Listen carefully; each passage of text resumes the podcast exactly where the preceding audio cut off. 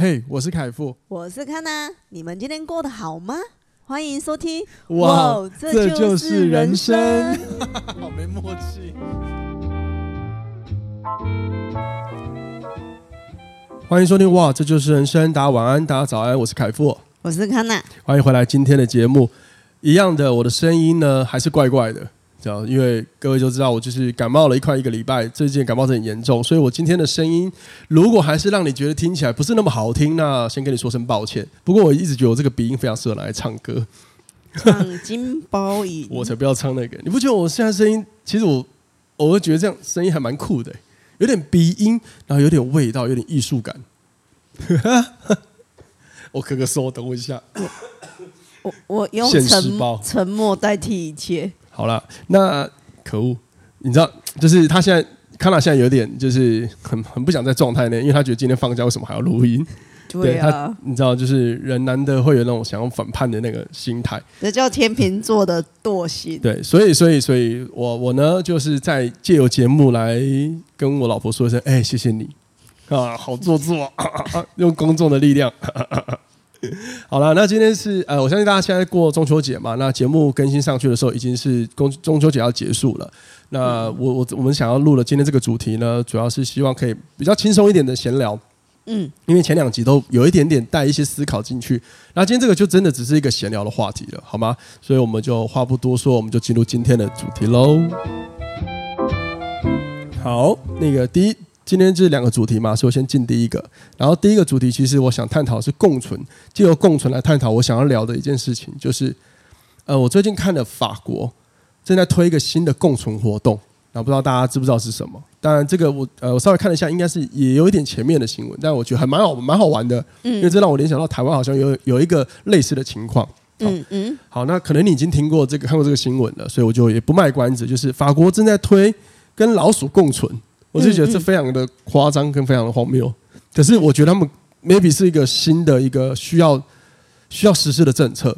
嗯，好，那这个起因是来自于因为法国的呃鼠疫问题很多，说白话就是老鼠非常多。我觉得突然这样子，我想到那个一部电影叫《料理料理鼠王》，会不会以后是老鼠煮饭给你们吃啊？我以前我以前我跟你讲，我以前小时候看到老鼠跑出来的时候，人家不是饿有老鼠吗？我那时候我记得我说：“哎呦，料理鼠王，超智障的。”以后就老鼠煮给你吃的这样子，很很可怕。你知道那鼠疫的那个疾病渲染是很可怕，知道它从很早很早很早以以前就有的。你知道，好像第一波的那个瘟疫就是老鼠引起的，好像是。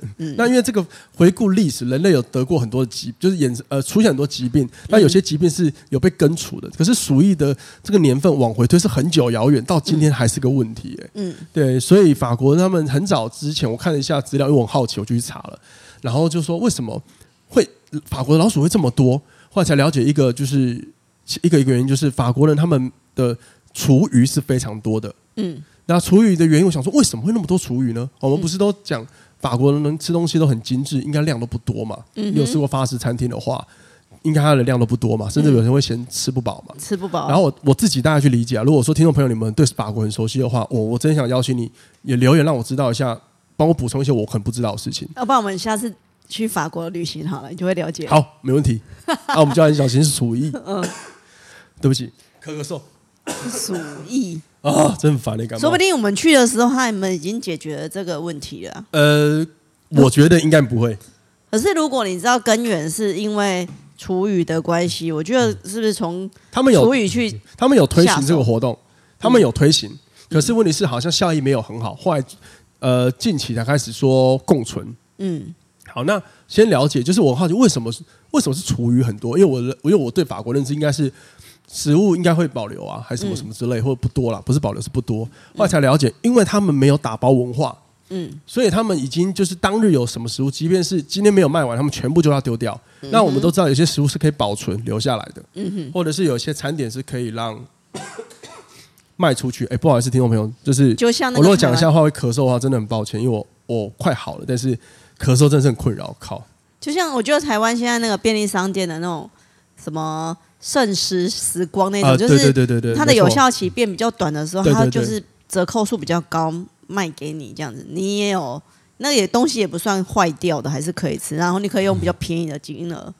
对啊，没错。可是他们法国是没有这个的习俗的，嗯、就是文化的，所以他们今天无论是无无论它到底能不能食用，它就是要丢掉，嗯、所以导致到法国的厨余是非常多了，再加上法国的垃圾也很多。嗯，嗯对，不可能不知道是不是。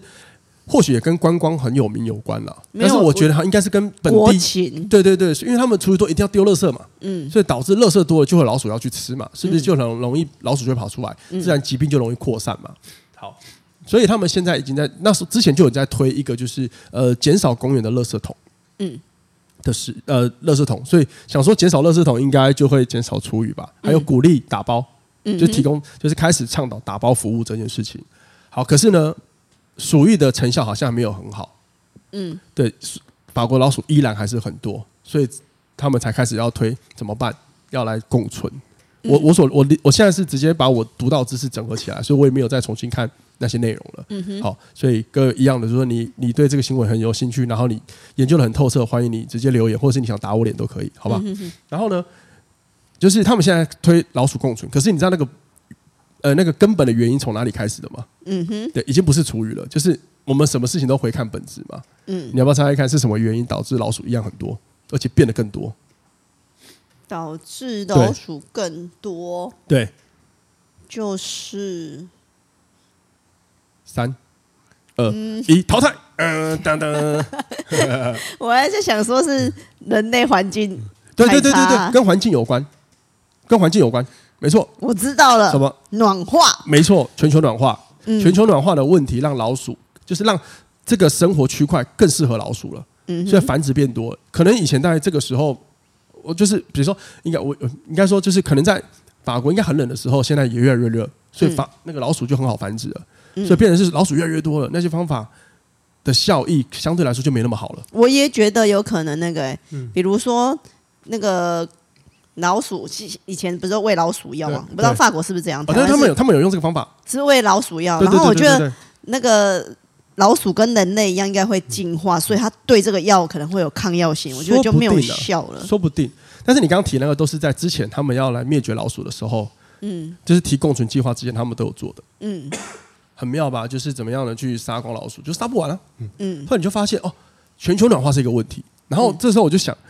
如果法国因为这样子的这个动物的这个病毒疫情，然后决定要用共存的方式，因为他们也有国，你知道他们国家有倡导跟人民说，老鼠存在也有好处的，因为它会帮你去吃厨余，会帮你消耗那些厨余。这只能换一个观点来看问题嘛。当然，现在整个卫生组织或者是他们的呃落实程度如何，我们我也还不太确定啊。只是说目前看起来，应该老鼠的问题依然是存在的啦。所以他们只能换个方法。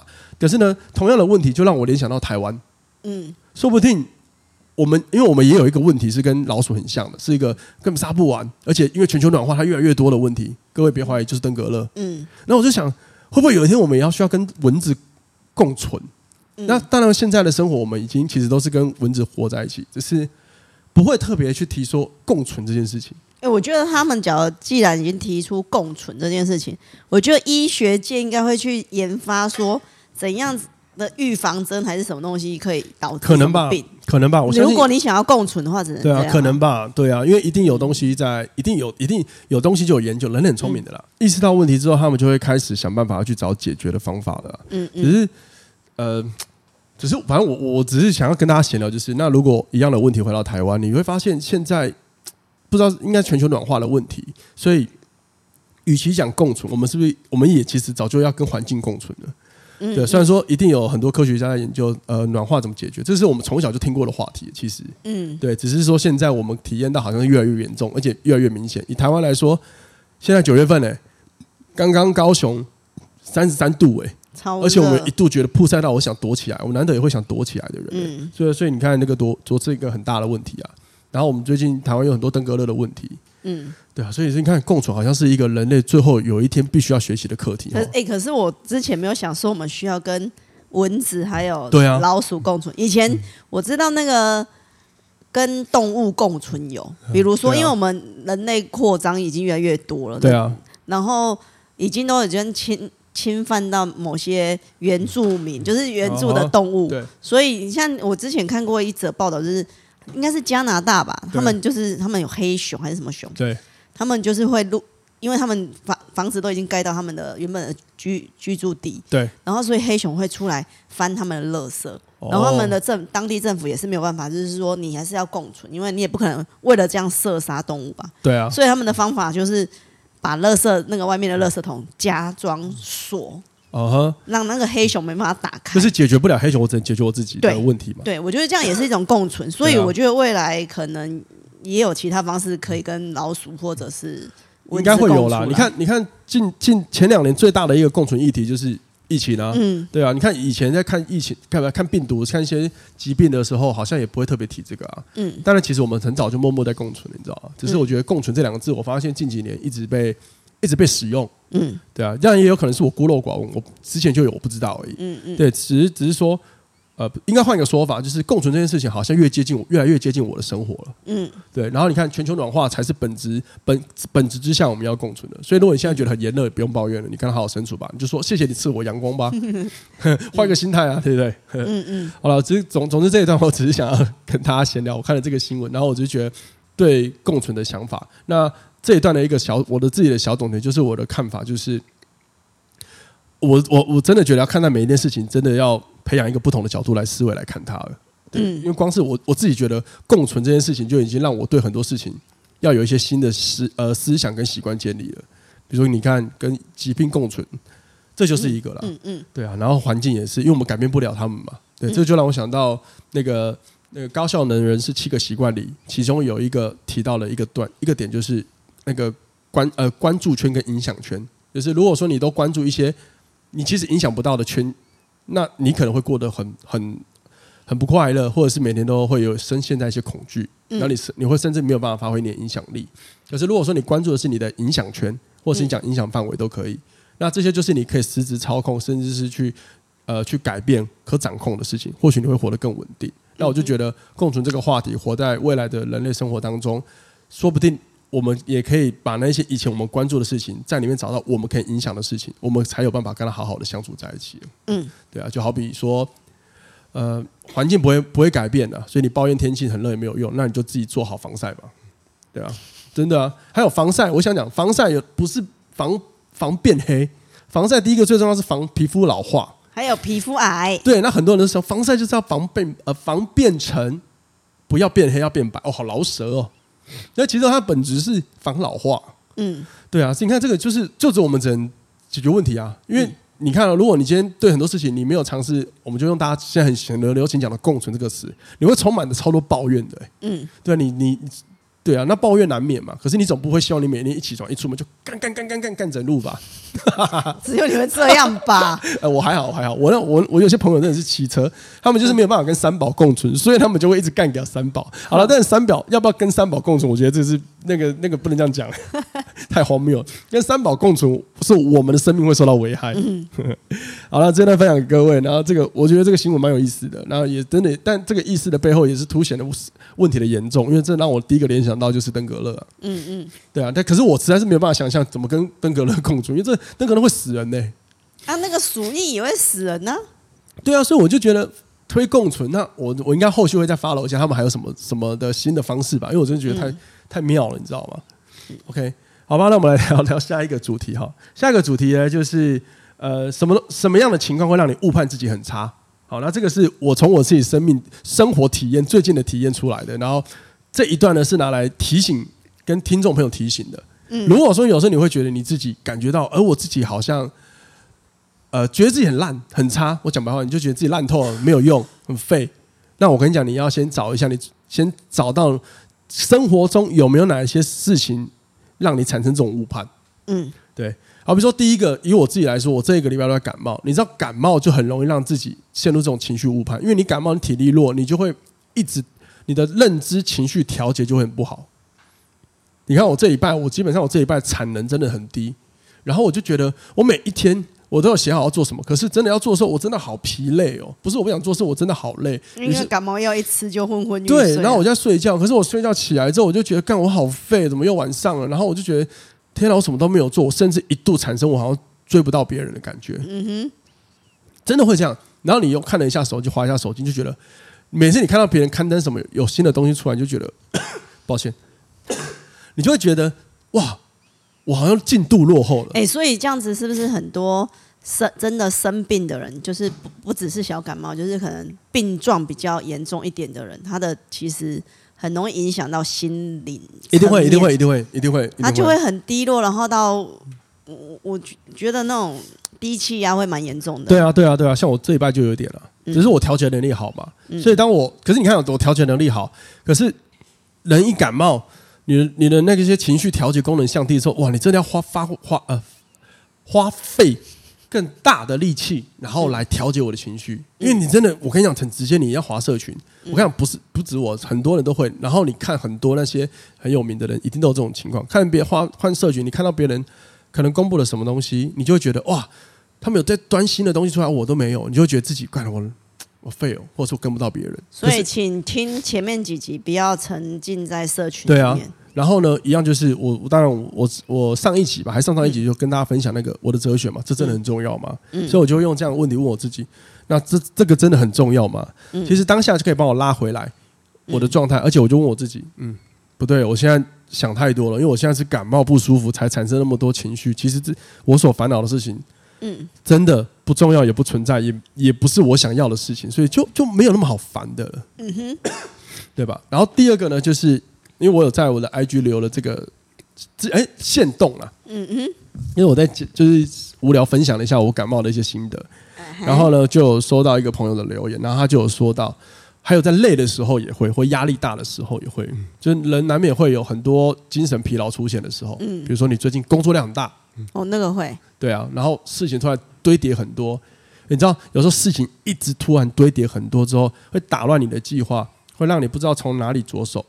然后会觉得我怎么越东西越做越多，越做越多，是我能力太差。对对对对，这这有可能是，那可能可能，可是它的本本质原因只是出在于，嗯，你只是没有理好那个顺序逻辑而已。嗯。你知道，你只要把优先顺序处理好，光是你把逻辑顺好这件事情，就是一个很好的能力嘞。嗯，对啊，因为它可以优化你的工作的顺序跟你的清晰的那个呃，就是你想要怎么解决这个脉络是很清晰的，对啊，这也是一个能力，你知道吗？嗯，我就发现真的累的时候也很容易误判自己，真的超差的。嗯，还有那个还有什么？还有就是从别人嘴巴认识自己的时候，就是哦，这个哦，这我还没想到哎，这个就是有些人只看到你某一方面某一个面相，然后就觉得你这个人不是那么好。然后你就听了那个人的评论之后，觉得说：“哦，我自己真的很差。”可是你明明就没有到那么差。对，对啊，我觉得有时候会单纯听片面，你会觉得自己很差。哦，所以我觉得我就会是一直灌输自己说，不要只单纯从单单一个人或者某一些族群里面听到别人的评断，自己就是多方面去了解自己。哦，这点我好像哦，我会受影响，可是影响不大，嗯，因为。我我反正我都讲我现在，嗯，就是呃，如果有人夸我，谢谢，我很开心，而且我不会说什么没有，我不会一直刻意一直讲很多，没有没有没有，我会适度讲，但是我还是会说谢谢谢谢，嗯，对啊，那你确实人家夸你的东西就是事实啊，嗯嗯，然后第二，如果有人批判我，就我心里我跟你讲，我情绪一定会受到波动，这是很正常的，因为当你的大脑接收到负面的词，然后大你的就会激活你大脑去关注它嘛，嗯，对吗？然后呢，我就会想，哦，我不要听。我不想相信，我会像我会像这样，因为我会怀疑一下他讲的是对还是错。啊，因为很多人会往心里面去啊。那么弱玻璃心哦。哦，还是会。不要那么玻璃心。这样你只要听到有人批判你，先你先你先听一下他讲的内容，然后问自己，不是问自己这重不重要，先问这是事实吗？嗯。因为他从什么角度来评断？还有你还有就是，当有人对你有一些评价的时候，你为什么一定要往批评的角度去想？你也可以把它当做谏言呢。嗯，对啊，虽然谏言大家都会都会比较刺耳嘛，嗯，可是或许你你也可以调节你的情绪啊。比如说，我们就是自己情绪最好的守门员嘛，嗯，对啊。所以当你感觉到有那种负面词来说，你已经感觉到有一点啊情绪负面情绪出来了，接下来你是可以阻挡下来的。那阻挡的智慧来自于你怎么接下来你怎么看待这个问题啊？你可以看到他就是干掉你或批评你，你也看到他可能是给你比较更忠诚的建建议，嗯哼，对啊，又或者是你可以。录呃列入就是嗯，他讲的不一定是真的，他没有很了解我，你可以笑而代之就好了，嗯，笑一笑就过了。因为事实上有时候你真的不用去解释什么，哎，对啊，我这辈子做那么多事情，还是还有时候还是有些人不太理解我在干嘛的时候，他们也会有一些他们的他们的误解啊，然后对我，然后产生对我的评价，那我也听听就好了。因为他你跟他解释也没有用，他就不了解，嗯哼，他也没办法体会，你知道吗？嗯哼，对啊，所以这也是一个，就是你提到别人的评价嘛，嗯，哎，真的哎，你讲这个，我还真没有想到这一个哎，天哪，那你什么时候，你有想过你什么时候什么情况你会很在意别人的评评断吗？什么点之下？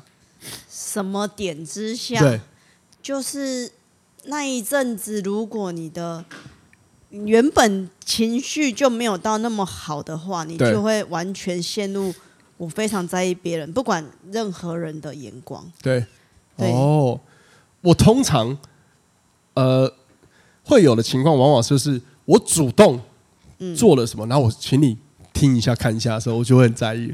因为这是我主动发起，如果不是我主动发起，我就哦呵呵哦呵呵呵哦，哎，我反而是这样。我有时候是某 某些状况之下，我不知道那算低潮期嘛？你会某一段时间会对自己非常没有自信的时候，对，你就会去注意到呃那那些人外人对你的评价。可是为什么是某一个时候突然？不知道哎，是哦，嗯，那你知道什么？我知道什么？对啊，什么意思？就是你既然不知道你什。没有说乱问的，你你就会一直要求关注啊，一直咳嗽，哦，求关注哦，对，你就有时候你，你突然那一阵子没有自信心的时候，你就会开始求关注的时候，你就想要求那个吧，求赞赏吧，因为你看求关注，求关注是盲点了。好，假设你先求关注，你没自信求关注好了，嗯，那一千人关注你。可是，一千个人都干掉你，你要就一定是求赞赏啊，就是关注跟赞赏、赞赏、赞赏都要求支持嘛，对啊。嗯，好吧，这也是一个蛮常见的一个人之常情的事情。嗯，可是呢，就是有的时候你知道，学领导力就会 就会有一个很重要的一个一个一个一个词，也不是词，就是一句话，就是嗯，不是一个想法，应该是这样一个思维，就是难道你不能成为支持你自己的那一个人吗？就是为什么我们一定要获得别人的支持？我们今天先不管演化论呢、啊。嗯，对啊，就是那为什么有时候我们没有办法支持自己？可是那个，我觉得讲我自己的状态，那个时候你已经呈现很像溺水的状态，所以你需要去抓浮木或者是其他的人拉你一把那种感觉。了解，嗯。那如果有了一个人，他很认真听你听你讲话，这样也可以吗？可以啊。所以你会看啊，其实你要的不是呃，很多人就是说在低潮的时候很想要求别人的关注、别人赞赏。其实某一方面。其实我们只是希望求别人听听我们说说话，嗯，对啊，因为有时候关注好像是无时无刻都希望他对我的所有的事情都有一些支持跟反应，没有，有时候只是只要有一个人听听我们说说话，嗯、当下就解除了。他求关注的当下就是希望有一个人能听他讲话，其实他就是一个求救讯号，他一直丢丢那一些对。对，讯你讲的求救讯号去看，喂，有没有一个人就出来当那块浮木，哦，听他讲话这样。像我的时候，像我在教课教一对一嘛，有时候学生来哦，你看他在运动的时候，今天状态没有很投入，那你就只要跟他闲聊，你就会发现他光是进来有点心不在焉的时候，某一方面也是一个求救讯号的释放哦，嗯嗯，就是能不能关心他一下。嗯，所以我都会花时间跟他们聊一下。嗯哼，你就会发现聊完之后，他们的状态就会好很多了。嗯。所以多多关心一下。我觉得、欸，我觉得，尤其是我最近听了好多，又有一些跟自杀有关的案例。我真心觉得，呃，大家不要觉得自己，就是不要觉得自己不好啦。嗯，对啊，你一定要找到就是会让你误判自己不好的原因有哪一些啦。嗯，对啊。那接下来还有一个就是滑太多手机嘛。其实跟我刚刚讲的，你像我最近感冒，我就会划手机，因为你产值，你产量已经够低了。接着你又看待看人家好像做很多事情，你就会陷入自己自我批判嘛。嗯、那你看，更不要说有些人都不需要这些状况，光滑手机他就产生很多比较了。嗯，真的一定会，因为我们永远，因为我们永远不知道别人在做事，他背后到底成绩如何。反正我们只会看到结果，可是这个结果是事实嘛？我们也不知道啊。所以你看，有时候滑手机滑久，真的会真的会影响心智。很多人都会哦。我上次我昨天听了一个 podcast，然后呢，里面那个主持人讲，他也会这样子哦。就大家都会，而且。这就可能就是一个，我们都是人，你知道吗？所以有时候你、嗯、这才是人性。对啊，所以适度只要放下划手机的时间就好了。那大家什么时候划手机最好呢？就是礼拜三跟礼拜日晚上，就是我 podcast 更新的时候，记得到我 IG 先看一下大纲，或到我的粉专看一下大纲，你再你再去收听。收听的时候，你就可以把视频关掉，只要留下 podcast 就好了。非常好的使用方式。好了，好了，最后一个，最后一个就是我觉得会影响到。就是影响到大家，呃有一点误判自己不好，就是我觉得可以讨论一下，叫做完美主义。嗯嗯，对，我觉得完美主义。然后呢，因为我正好我很好奇，就是完美主义它的定义嘛。我们先讲，就是大家对于完美主义来说，就是如果你是完美主义的人，你就会知道，无论别人怎么夸你，你总是会觉得你自己还不够好，你就会想要做到精雕细琢，对不对？所以这个时候你就很容易看你自己不好的地方，你很难去看你自己很好了。我们拿一百 percent 来比，嗯，可能你已经有九十五 percent 的很好，但是因为你追求完美主义，你永远只会看那五 percent 的不好。然后你会把那五 percent 想象是五百倍的放大，嗯，所以这也有可能一直让你堕落了不好的状态，你会一直批判自己的状态，嗯，这长远下来对心智来说不是好事，欸，嗯，对，所以我是差不多小姐，哇塞，像你这样你这样我就担心了。好，那我先讲，就是呃，因为过去的我也会有这样的心态，可是我调节过，因为我真的觉得干嘛这样，好痛苦哦，而且你觉得你，而且你知道最失望什么？你知道吗？偶尔难免有你做到真的已经在更高处预期一点点的时候，当大家给你的回馈跟你想象的不一样的时候，你就还是很失望。嗯哼。所以你要了解，别人永远不会懂你正在想什么。这也是为什么艺艺术家终究与孤独为伴嘛。他们永远一个人关起来创作，甚至做出来的东西，他再怎么样努力的传达他的意境，看的人不见得是这样思考，因为人只有不同的个性啊。就追求完美主义的目的是什么，就很妙了。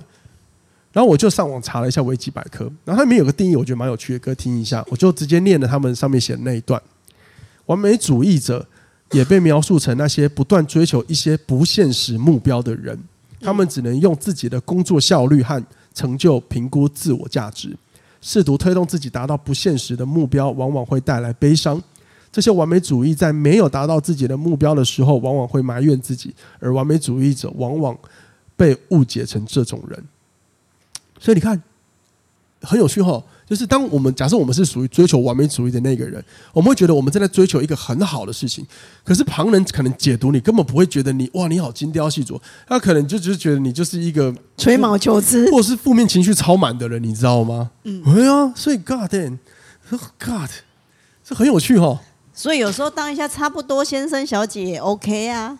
我觉得这看什么事情呢、啊？好吗？所以总而言之，我觉得哪一些事情是我们要注意，呃，避免让我们自己误判自己很差的情况。今天我们就分享了几个。就第一个呢，就是当你感冒的时候，你一定要注意一下你的情绪调节。哦，因为在感冒的时候，情绪调节能力变差，你可能会一直让自己胡思乱想。记得要帮自己从这些想象中的负面情绪拉出来。